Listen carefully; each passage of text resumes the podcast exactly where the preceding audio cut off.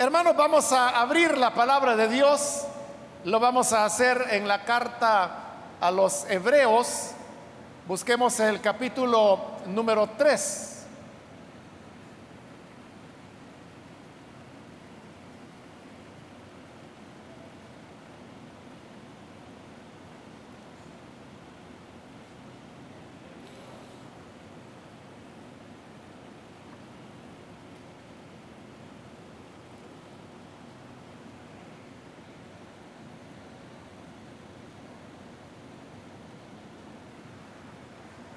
Leamos entonces la palabra de Dios en Hebreos capítulo 3, versículo 14 hasta el final que nos dicen,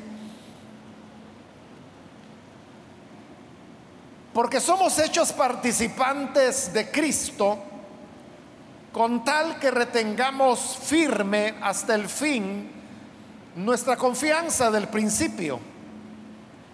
Entre tanto que se dice,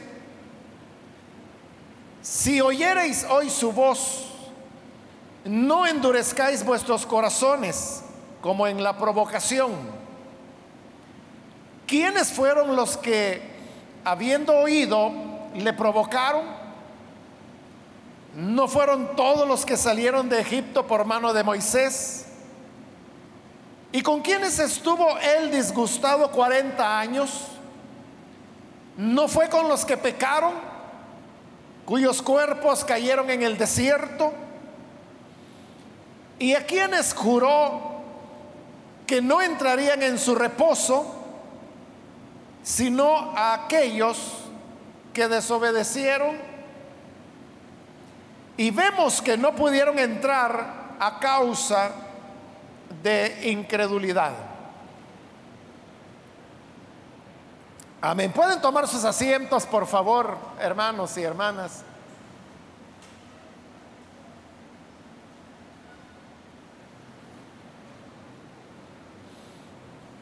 Hermanos, hemos leído esta carta de a los hebreos. Los hebreos, usted sabe que es otra, otro de los nombres para poderse referir a los israelitas. La, la, palabra hebreo tiene que ver más que todo con el origen étnico que ellos tuvieron a partir de Abraham. E israelita tiene más que ver ya con lo que es la vida política como nación. Pero los hebreos tenían la característica de haber recibido la ley de Moisés y por lo tanto ellos durante milenios habían tenido la enseñanza que a través de la ley podían alcanzar la aprobación de Dios. Y esto no era un invento de ellos, sino que en realidad Dios lo había dicho a través de Moisés. Cuando dijo, el que haga estas cosas, vivirá por ellas. Entonces había una cuestión condicional y era que si se hacía la ley de Moisés, si se obedecía a lo que Moisés había dicho, entonces vivirían, es decir, tendrían la bendición, la aprobación de Dios. Y esto le llevó a pensar como digo, durante milenios, una fe que se trasladó de padres a hijos, de hijos a nietos y así sucesivamente, de generación en generación, ellos conservaron la idea que a través de la ley podían alcanzar la, vida en Dios. Pero luego Jesús viene, él anuncia su evangelio, él es muerto, resucitado, y cuando Él asciende, encomienda a su iglesia para que puedan llevar este evangelio hasta el fin del mundo. Pero este evangelio que los apóstoles predicaron, que Pablo predicó, como él lo explicaba, era la salvación que Dios mostraba Y como Pablo claramente lo dice en su carta a los romanos, aparte de la ley, aparte de la ley. Es decir, que este era un nuevo camino de vida que se estaba proponiendo por la gracia del Señor y que no tenía ninguna relación con la ley de Moisés. Entonces, ¿qué significaba esto? ¿Era que acaso ahora había dos caminos? Uno, el de la ley, y el otro, el de la gracia, a través del Evangelio de Jesús. En realidad no, porque Pablo, en su carta a los Gálatas, por ejemplo, explica que en realidad la ley ciertamente vino de parte de Dios, pero tuvo un papel limitado. Y Pablo dice que la ley fue el tutor que nos tomó para llevarnos a Cristo. El verdadero fin era Jesús, era la gracia, era el Evangelio, no la ley. La ley es solamente quien cuidó de las personas en tanto que el Evangelio de Jesús se manifestaba, pero ya manifestado, entonces la ley nos toma y nos entrega al Señor Jesús. Por otro lado, en su carta a los romanos también Pablo explica que el propósito de la ley era solamente el de mostrar la culpabilidad humana. Y Pablo pone un ejemplo, porque él dice, yo no hubiera sabido que codiciar es pecado si no es porque la ley dice, no codiciarás. Entonces, el propósito de la ley era hacerle ver al ser humano su pecado, su desobediencia y cuán lejos estaba de Dios pero no proponía una respuesta, una solución para poder resolver ese problema al cual la ley nos llevaba. Pero entonces vino la manifestación del Evangelio para que pudiéramos tener vida. Este Evangelio fue predicado y los gentiles que no tenían ley no tuvieron mayor problema en abrazar la fe del Evangelio porque era una buena nueva, era una noticia de salvación. Pero para los hebreos, esto los colocaba en una disyuntiva. Porque como le he dicho, para ellos por generaciones habían aprendido que la ley era un camino de vida. Y por lo tanto, cuando oían el mensaje del Evangelio, ellos veían que este era otro camino que se estaba proponiendo. Entonces ellos quedaban en una situación de no saber a, cuál camino seguir, si seguir el camino de la ley o si seguir el camino del Evangelio. Pero había otro problema adicional. Y es que si ellos seguían el camino de la ley, no había problema, porque el judaísmo era plenamente aceptado por el imperio romano, no había persecución, pero si la persona decidía optar por el Evangelio de Cristo, el problema era que al ser de Cristo, allí sí había una persecución, allí sí había sufrimientos.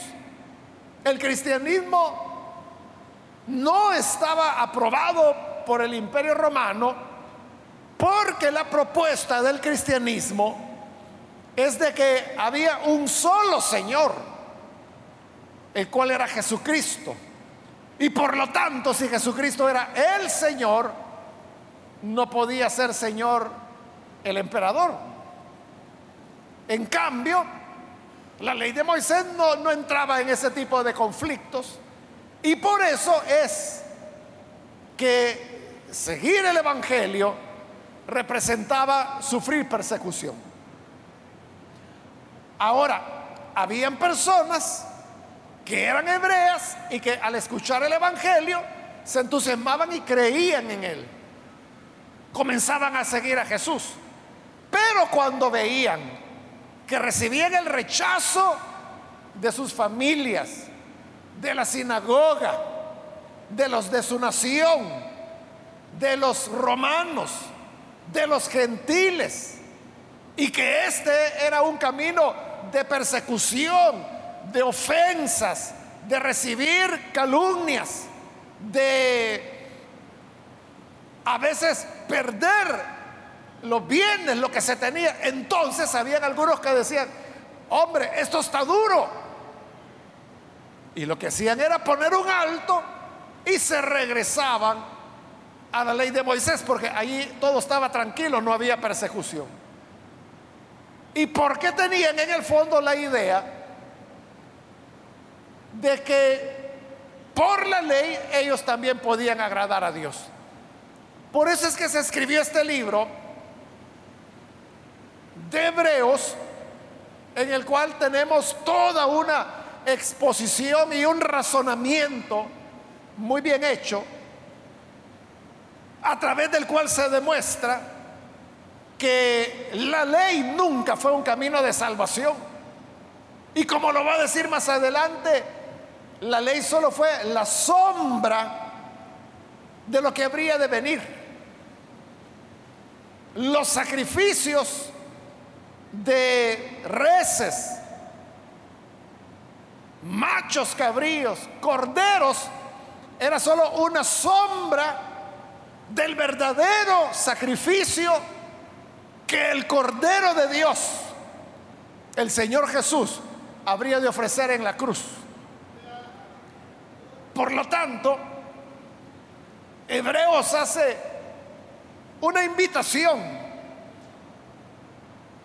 un llamado permanente para permanecer en el Evangelio y para no regresar a la ley.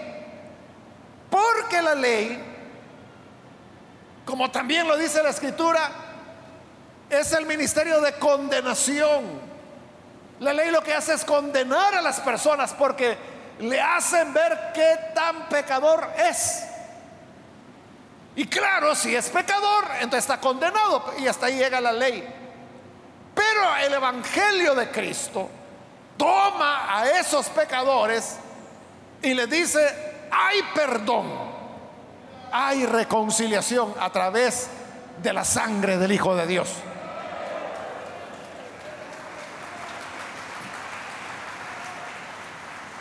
A través de la gracia se encuentra el camino de salvación. Por eso, hermanos, es que en los versículos que hemos leído ahora, encontramos que otra vez se está invitando a permanecer. Mira el versículo 14.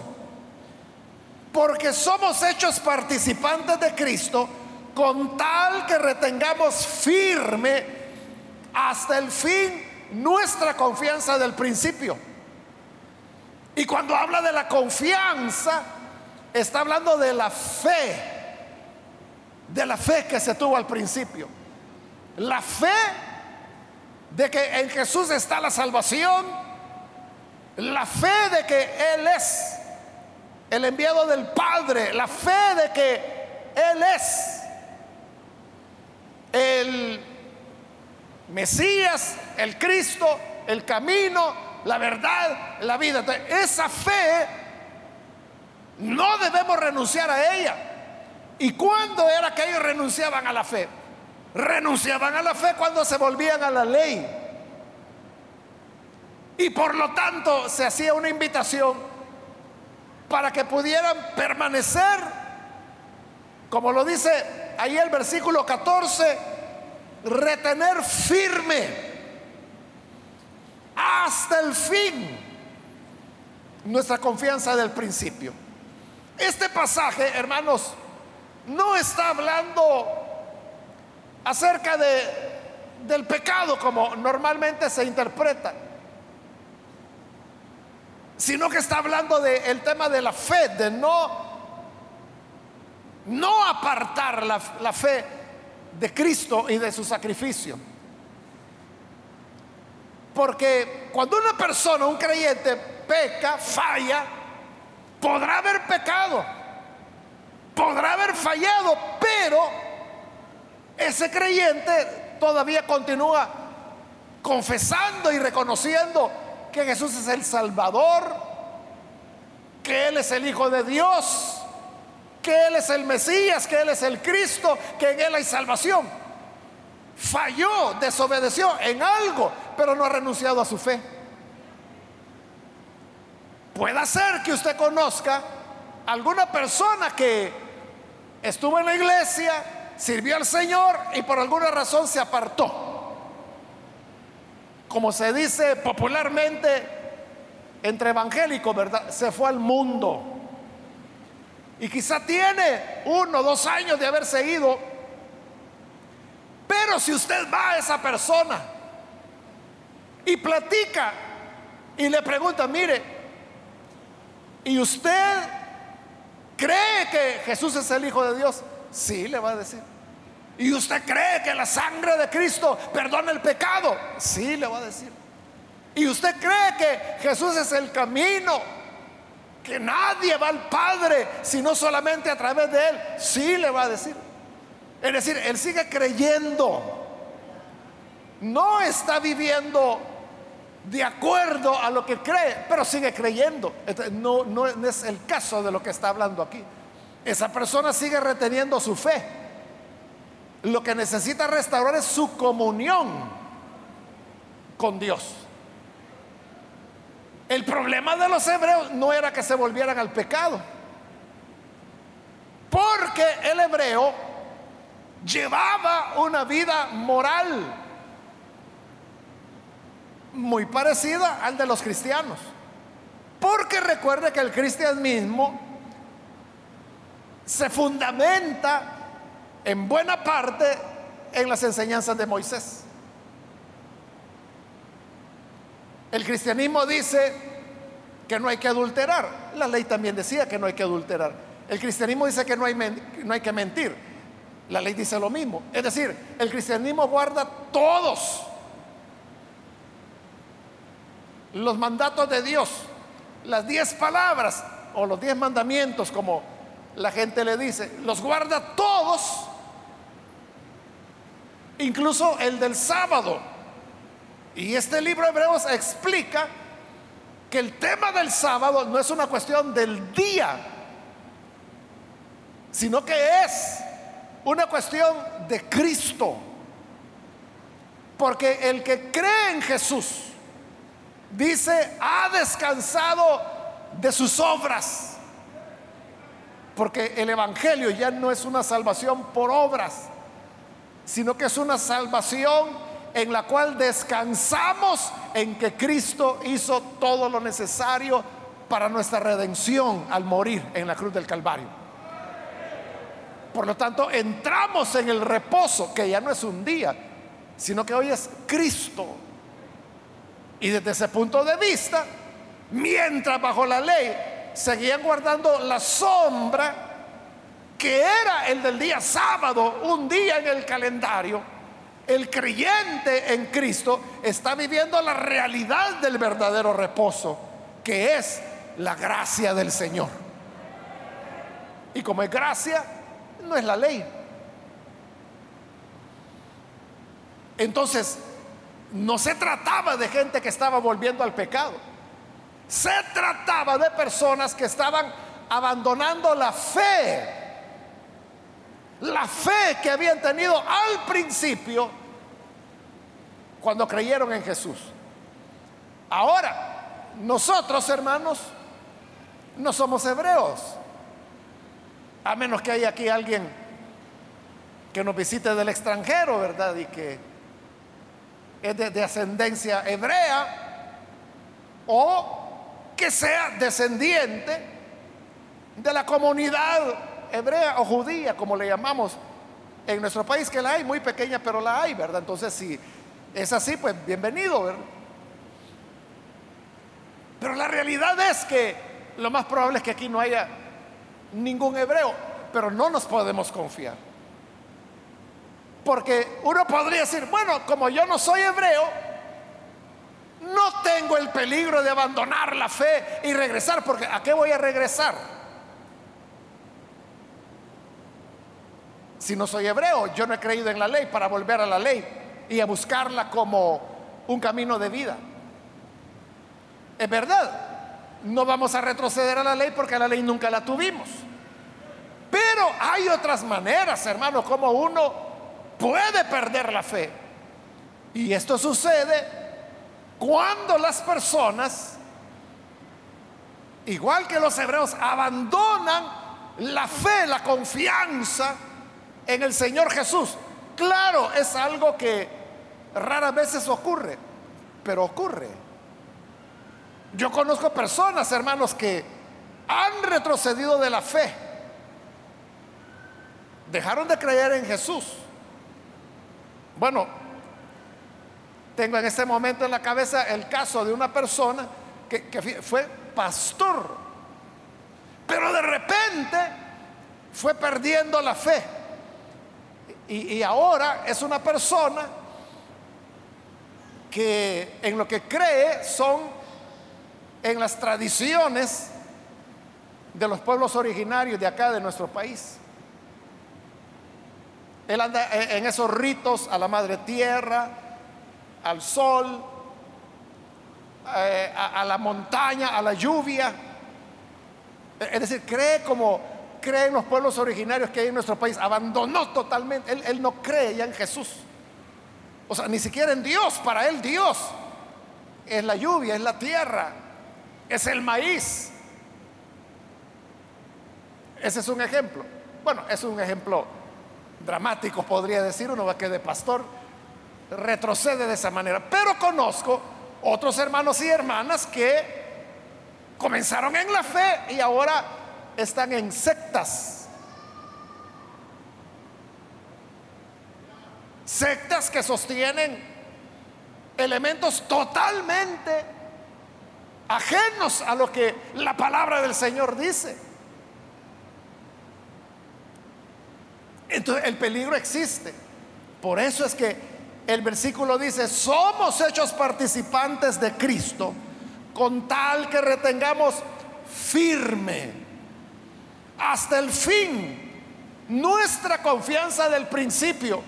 Y dice el 15, entre tanto que se dice, si oyereis hoy su voz, no endurezcáis vuestros corazones como en la provocación. Ahí se está citando el Salmo 95. En realidad, en este capítulo 3, todo lo que expone el capítulo está basado en el Salmo 95. Y estos versículos que acabo de leer, o más bien el versículo, donde dice, si oyereis hoy su voz, no endurezcáis vuestros corazones como en la provocación. Está tomado del Salmo 95. Pero este versículo, que a usted le suena, ¿verdad? Cuando dice, si oyereis hoy su voz, no endurezcáis vuestros corazones. Son palabras que nos resultan muy familiares. ¿Por qué razón? Porque a lo mejor usted las ha utilizado mucho o ha oído que las utilizan. Pero aquí viene el punto. ¿Cuándo las utiliza usted? ¿O cuándo ha oído usted que la utilizan?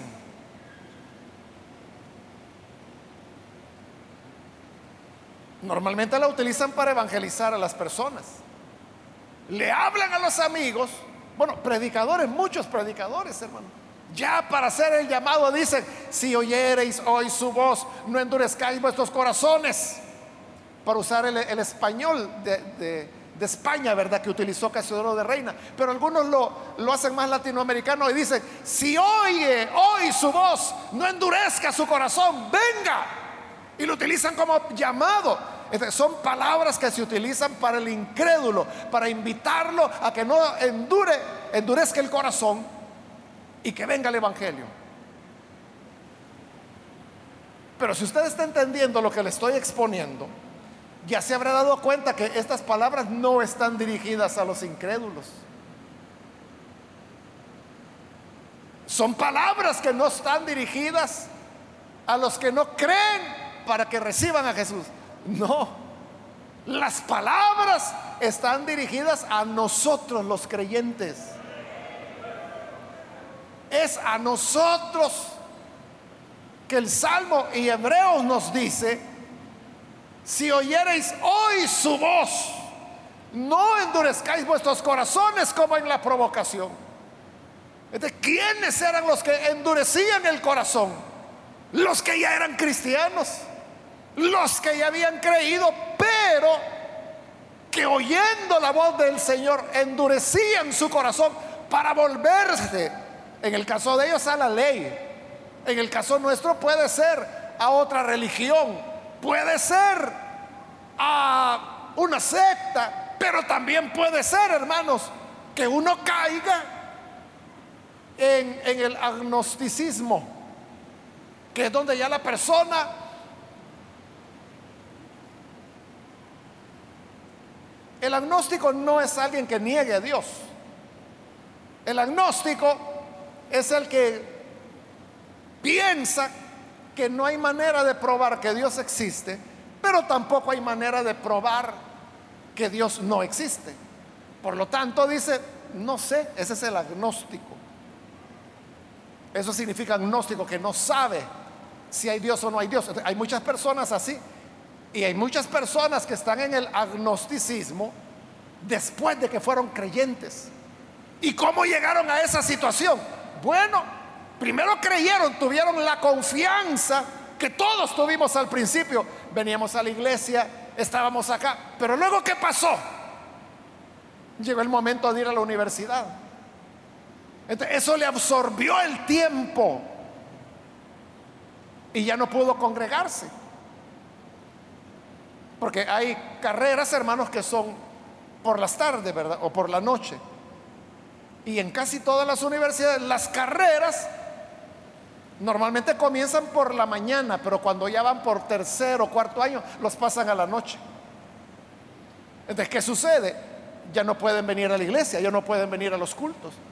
Esa es la razón, hermanos, por la cual hace años aquí en la iglesia nosotros decidimos abrir el culto matutino, como se le llama, que era los martes a las 8 de la mañana, que nació con esa dedicatoria para jóvenes y muchachas que están en la universidad y que van a clases por la tarde. Por lo tanto, no pueden venir a los cultos, de las 6 de la tarde, pero pueden venir al de las 8 de la mañana, los martes. O sea, para eso se abrió. Por causa de la pandemia está cerrado. Pero ya estamos, hermanos, en eso de ir reabriendo las actividades de la iglesia y entre eso reabrir también el culto del día martes. Ahora, pero hay otros hermanos que simplemente, aunque tienen la opción de poder venir por la mañana, no vienen.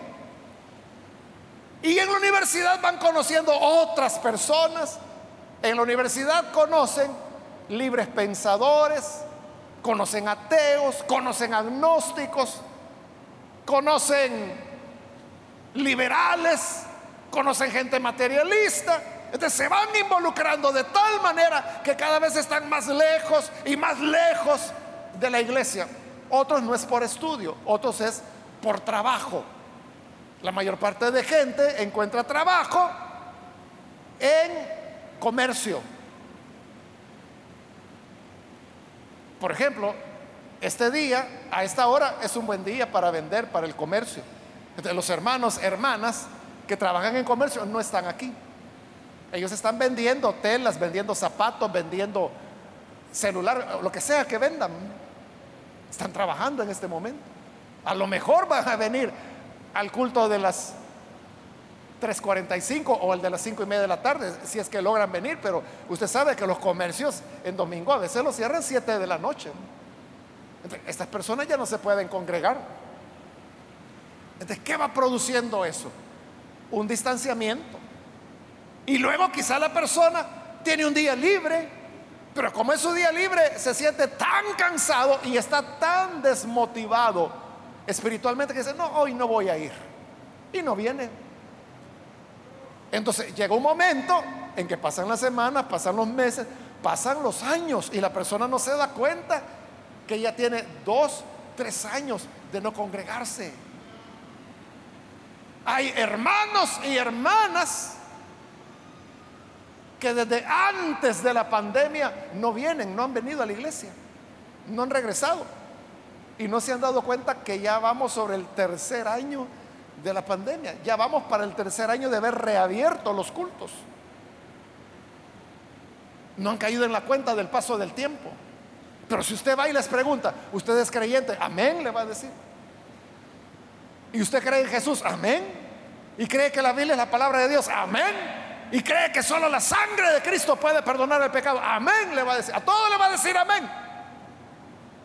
Pero ya no tiene una práctica del cristianismo. ¿Y qué sucede? Que cuando una persona llega a ese punto, está expuesta a, tentaciones, a pecados, o sea, conquistando firme en la iglesia, congregándose, activo, sirviendo, uno enfrenta siempre tentaciones. Ya no se diga aquel hermano que se le pasaron tres años y no se ha dado cuenta que no ha venido.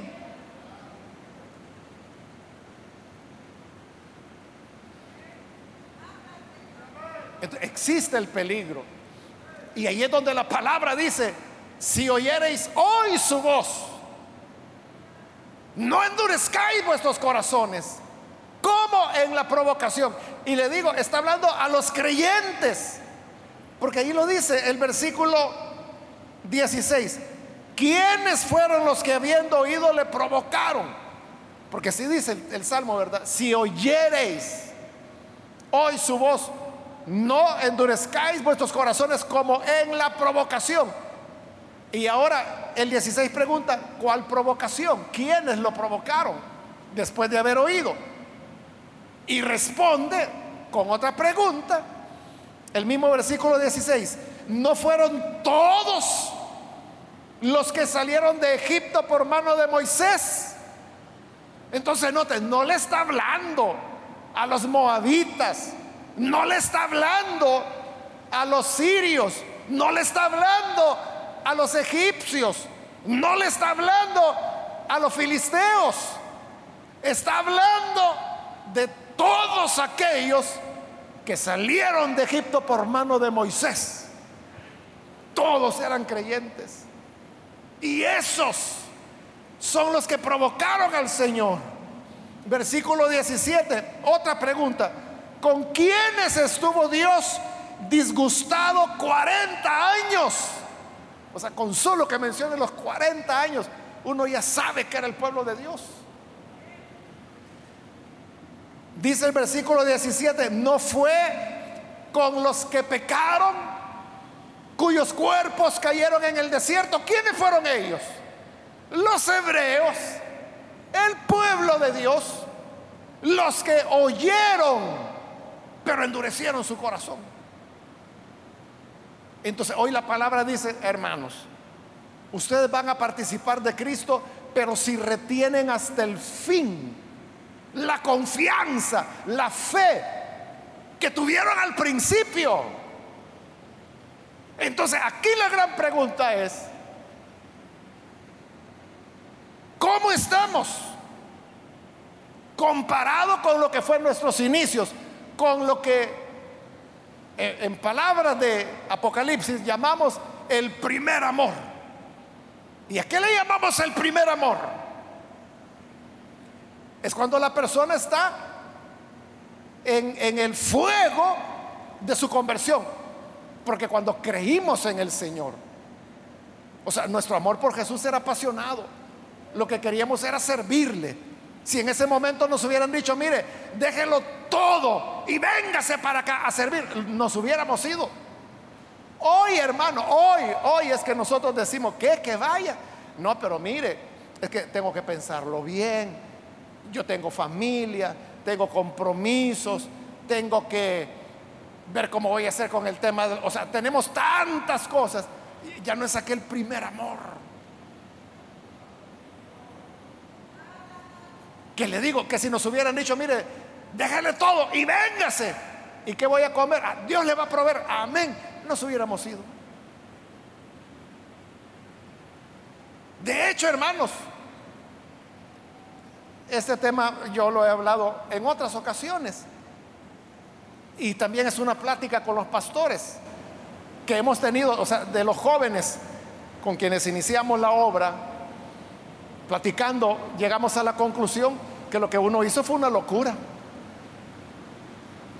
Lo que uno hizo fue una locura. Pero ¿qué fue lo que nos movió? Ese, ese, ese primer amor, esa pasión. O sea, uno no vio renunciación, sacrificios, dificultades, limitaciones, pobrezas que se iban a vivir. O sea, todo lo que supuso arrancar, comenzar a poner los cimientos de la obra. Porque no había nada. O sea, uno no lo anduvo pensando, hermano. Yo como otros hermanos que siguen siendo pastores hasta el día de hoy, no lo pensamos. Simplemente dimos el paso. Si eso es lo que el Señor quiere, yo voy. No nos estuvimos preguntando ¿y, qué voy a comer, y cómo voy a hacer, y cómo nos van, o, o cuánto me van a dar. No nos daban nada, hermano, nada. A veces nos decían, hay que ir a predicar a tal lugar. Y uno iba, pero usted tenía que pagar su pasaje. O si ya no había autobús porque la guerra venía, entonces había que pedirle favor a un hermano y darle lo de la gasolina. Y allá, ¿a dónde se iba a quedar? A veces había que quedarse en los pueblos, durmiendo en las bancas de los locales que eran casitas, eran chiquitos. Pero uno no se detenía a pensar en eso. Ese es el primer amor. Por eso digo, claro, sus condiciones pueden ser otras. Usted creyó el Evangelio ya eh, en otro momento, quizás cuando usted vino, ya vino a este local, a este edificio, que tiene ahí casi una manzana de terreno para parqueo, que tiene del otro lado edificios de radio, de televisión, de multimedia, de iglesia infantil, jóvenes, etcétera. Hoy se ve bonito, entonces usted viene, se sienta aquí y usted dice, hombre, esto sí que e-, es fuerte, esto sí que es poderoso. Esta gente sí que maneja dinero. Pero usted no sabe cómo fue el inicio.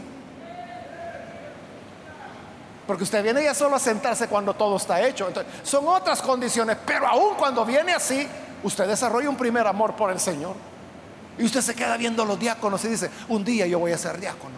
Un día yo voy a tener la camisa que tiene este hermanito.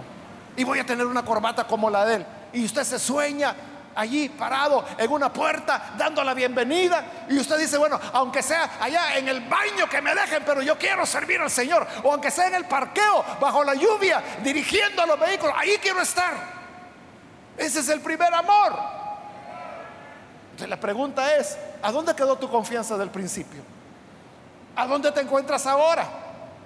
¿Cuánto tenías de no venir a la iglesia? Y llegaste hoy. Buenos días. Estamos en julio de 2022. No se dio cuenta que pasaron meses, años. ¿Dónde está tu confianza del principio? ¿Dónde está tu confianza cuando no inscribías en la universidad las materias con tal de poder venir a los cultos? Porque te las ponían en un horario donde no ibas a poder venir a los cultos. Hermano, yo sé de jóvenes, de muchachas que hasta se cambiaron de universidad con tal de poder venir a los cultos. Me recuerdo, hermanos, hace años ya de eso, ¿verdad? Cuando inauguramos los cultos de los martes por la mañana, yo estuve predicando en el primer culto. Cuando inauguramos los cultos de martes por la mañana y como toda la vida, ¿verdad? Mi costumbre ha sido que yo llego bien temprano. Entonces cuando yo vine esa mañana, el culto iba a comenzar a las 8, yo he de haber venido a las 7, un poco antes. Ya habían diáconos aquí. Y aquí por algún lugar había un, diácono anciano, ya un, señor, yo le calculo unos sus 70 años al menos. Y él allá andaba, hermanos, ahí colocando sillas, moviendo. Y yo entré y lo vi y lo saludé. Y le dije, hermano, le dije, Dios lo bendiga. ¿Y qué está haciendo aquí? Al culto, me dijo. Y usted no trabaja. Le dije, ¿cómo no? Me dice. Pero como estaba esta bendición, pedí permiso y me vine, me dijo. Ese es el primer amor. O sea, aquel que es que él no tenía por qué estar, o sea, si trabajaba no tenía por qué estar. Esas fueron instrucciones precisas que conversamos con los pastores, los diáconos, las diaconisas, que por las mañanas pueden venir porque tienen tiempo, porque trabajan por la tarde o porque estudian por la tarde o son, eh, tienen sus propios negocios, disponen de su tiempo. Ellos son a los que les pedimos venir. Pero este hermanito trabajaba, no podía venir, pidió permiso y se vino. Claro, no, no pudo hacerlo todo el tiempo, ¿verdad? Pero por lo menos quiso estar en inauguración.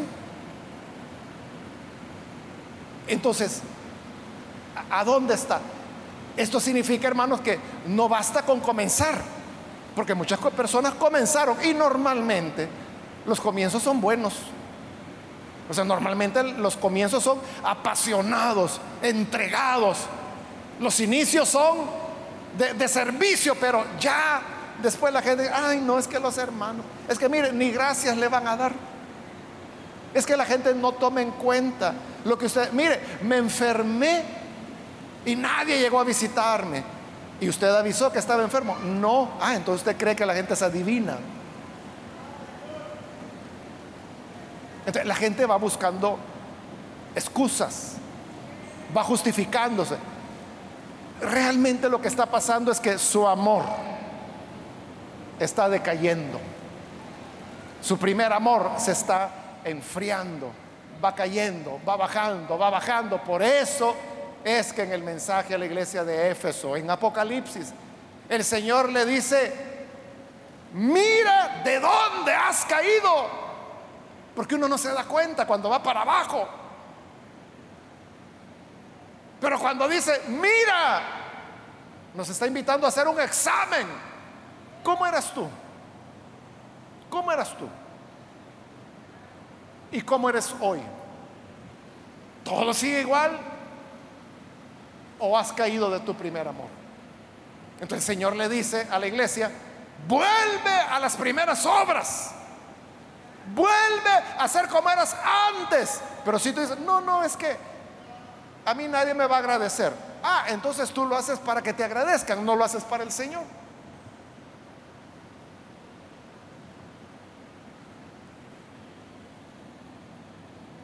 Versículo 18. ¿Y a quienes juró? Juró Dios que no van a entrar en su reposo, no van a entrar en la tierra prometida, sino a, los que desobedecieron. ¿Para quién era la promesa de la tierra prometida? Para el pueblo. No era para los eteos, no era para los amonitas, era para su pueblo. Y a ellos Dios se enojó tanto que Dios juró. Y Dios dijo, juro que no van a entrar en mi reposo, no van a llegar donde querían llegar. Y murieron en el desierto. Dice el 19, y vemos que no pudieron entrar a causa de incredulidad. La incredulidad mueve a la desobediencia. La desobediencia nos mueve al pecado y el pecado nos mueve a la muerte. Por lo tanto, el llamado es,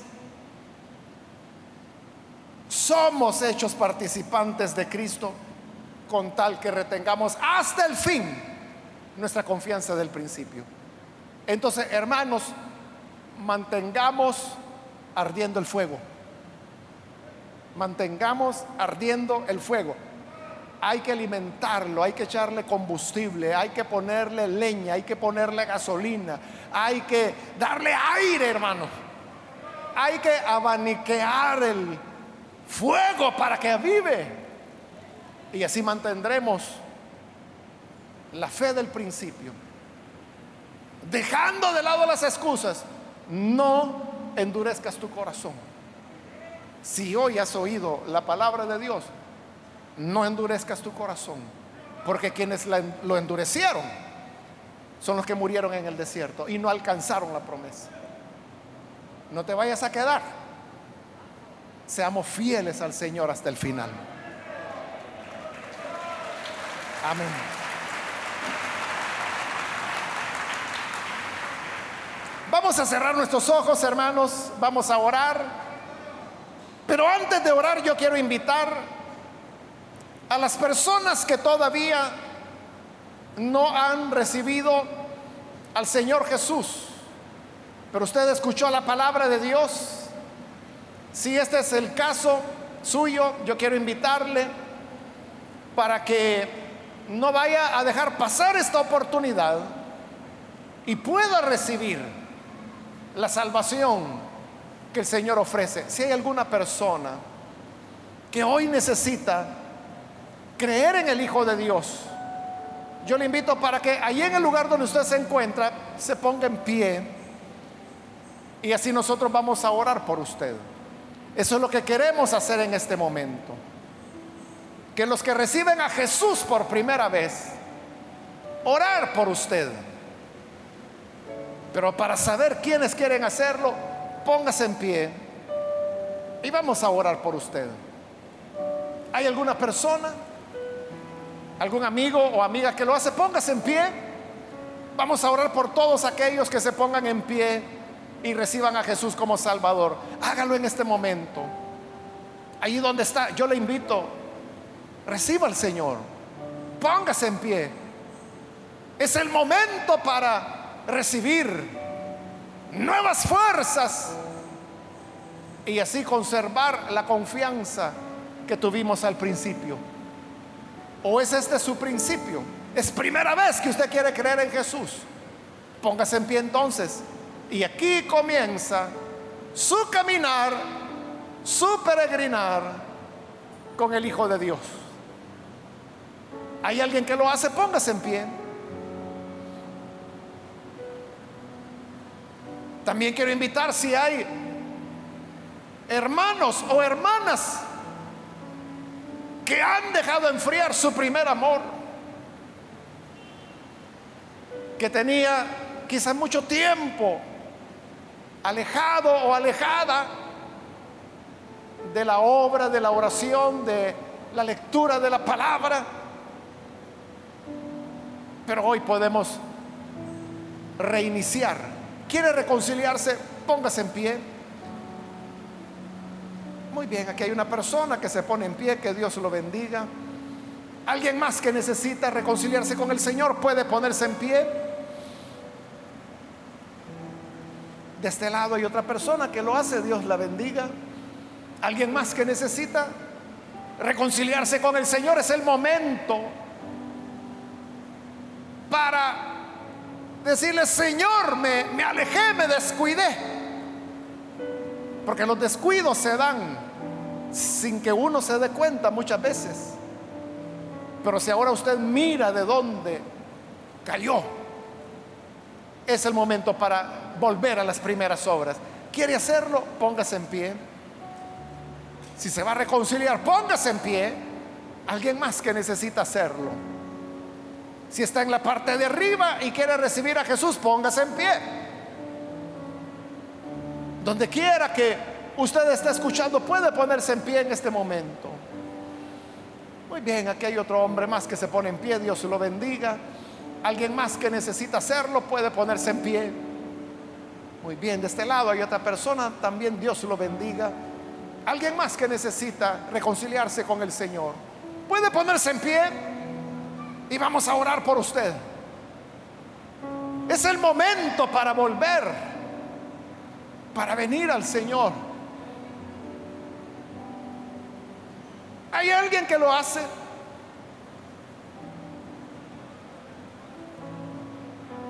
Vamos a orar en este momento, voy a finalizar la invitación.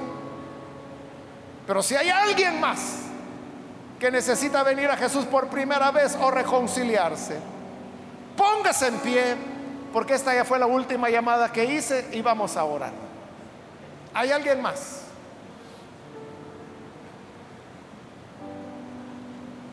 A usted que nos ve por televisión, también quiero invitarle para que se una con las personas que aquí en este lugar están recibiendo al Señor y reconciliándose. Ore con nosotros.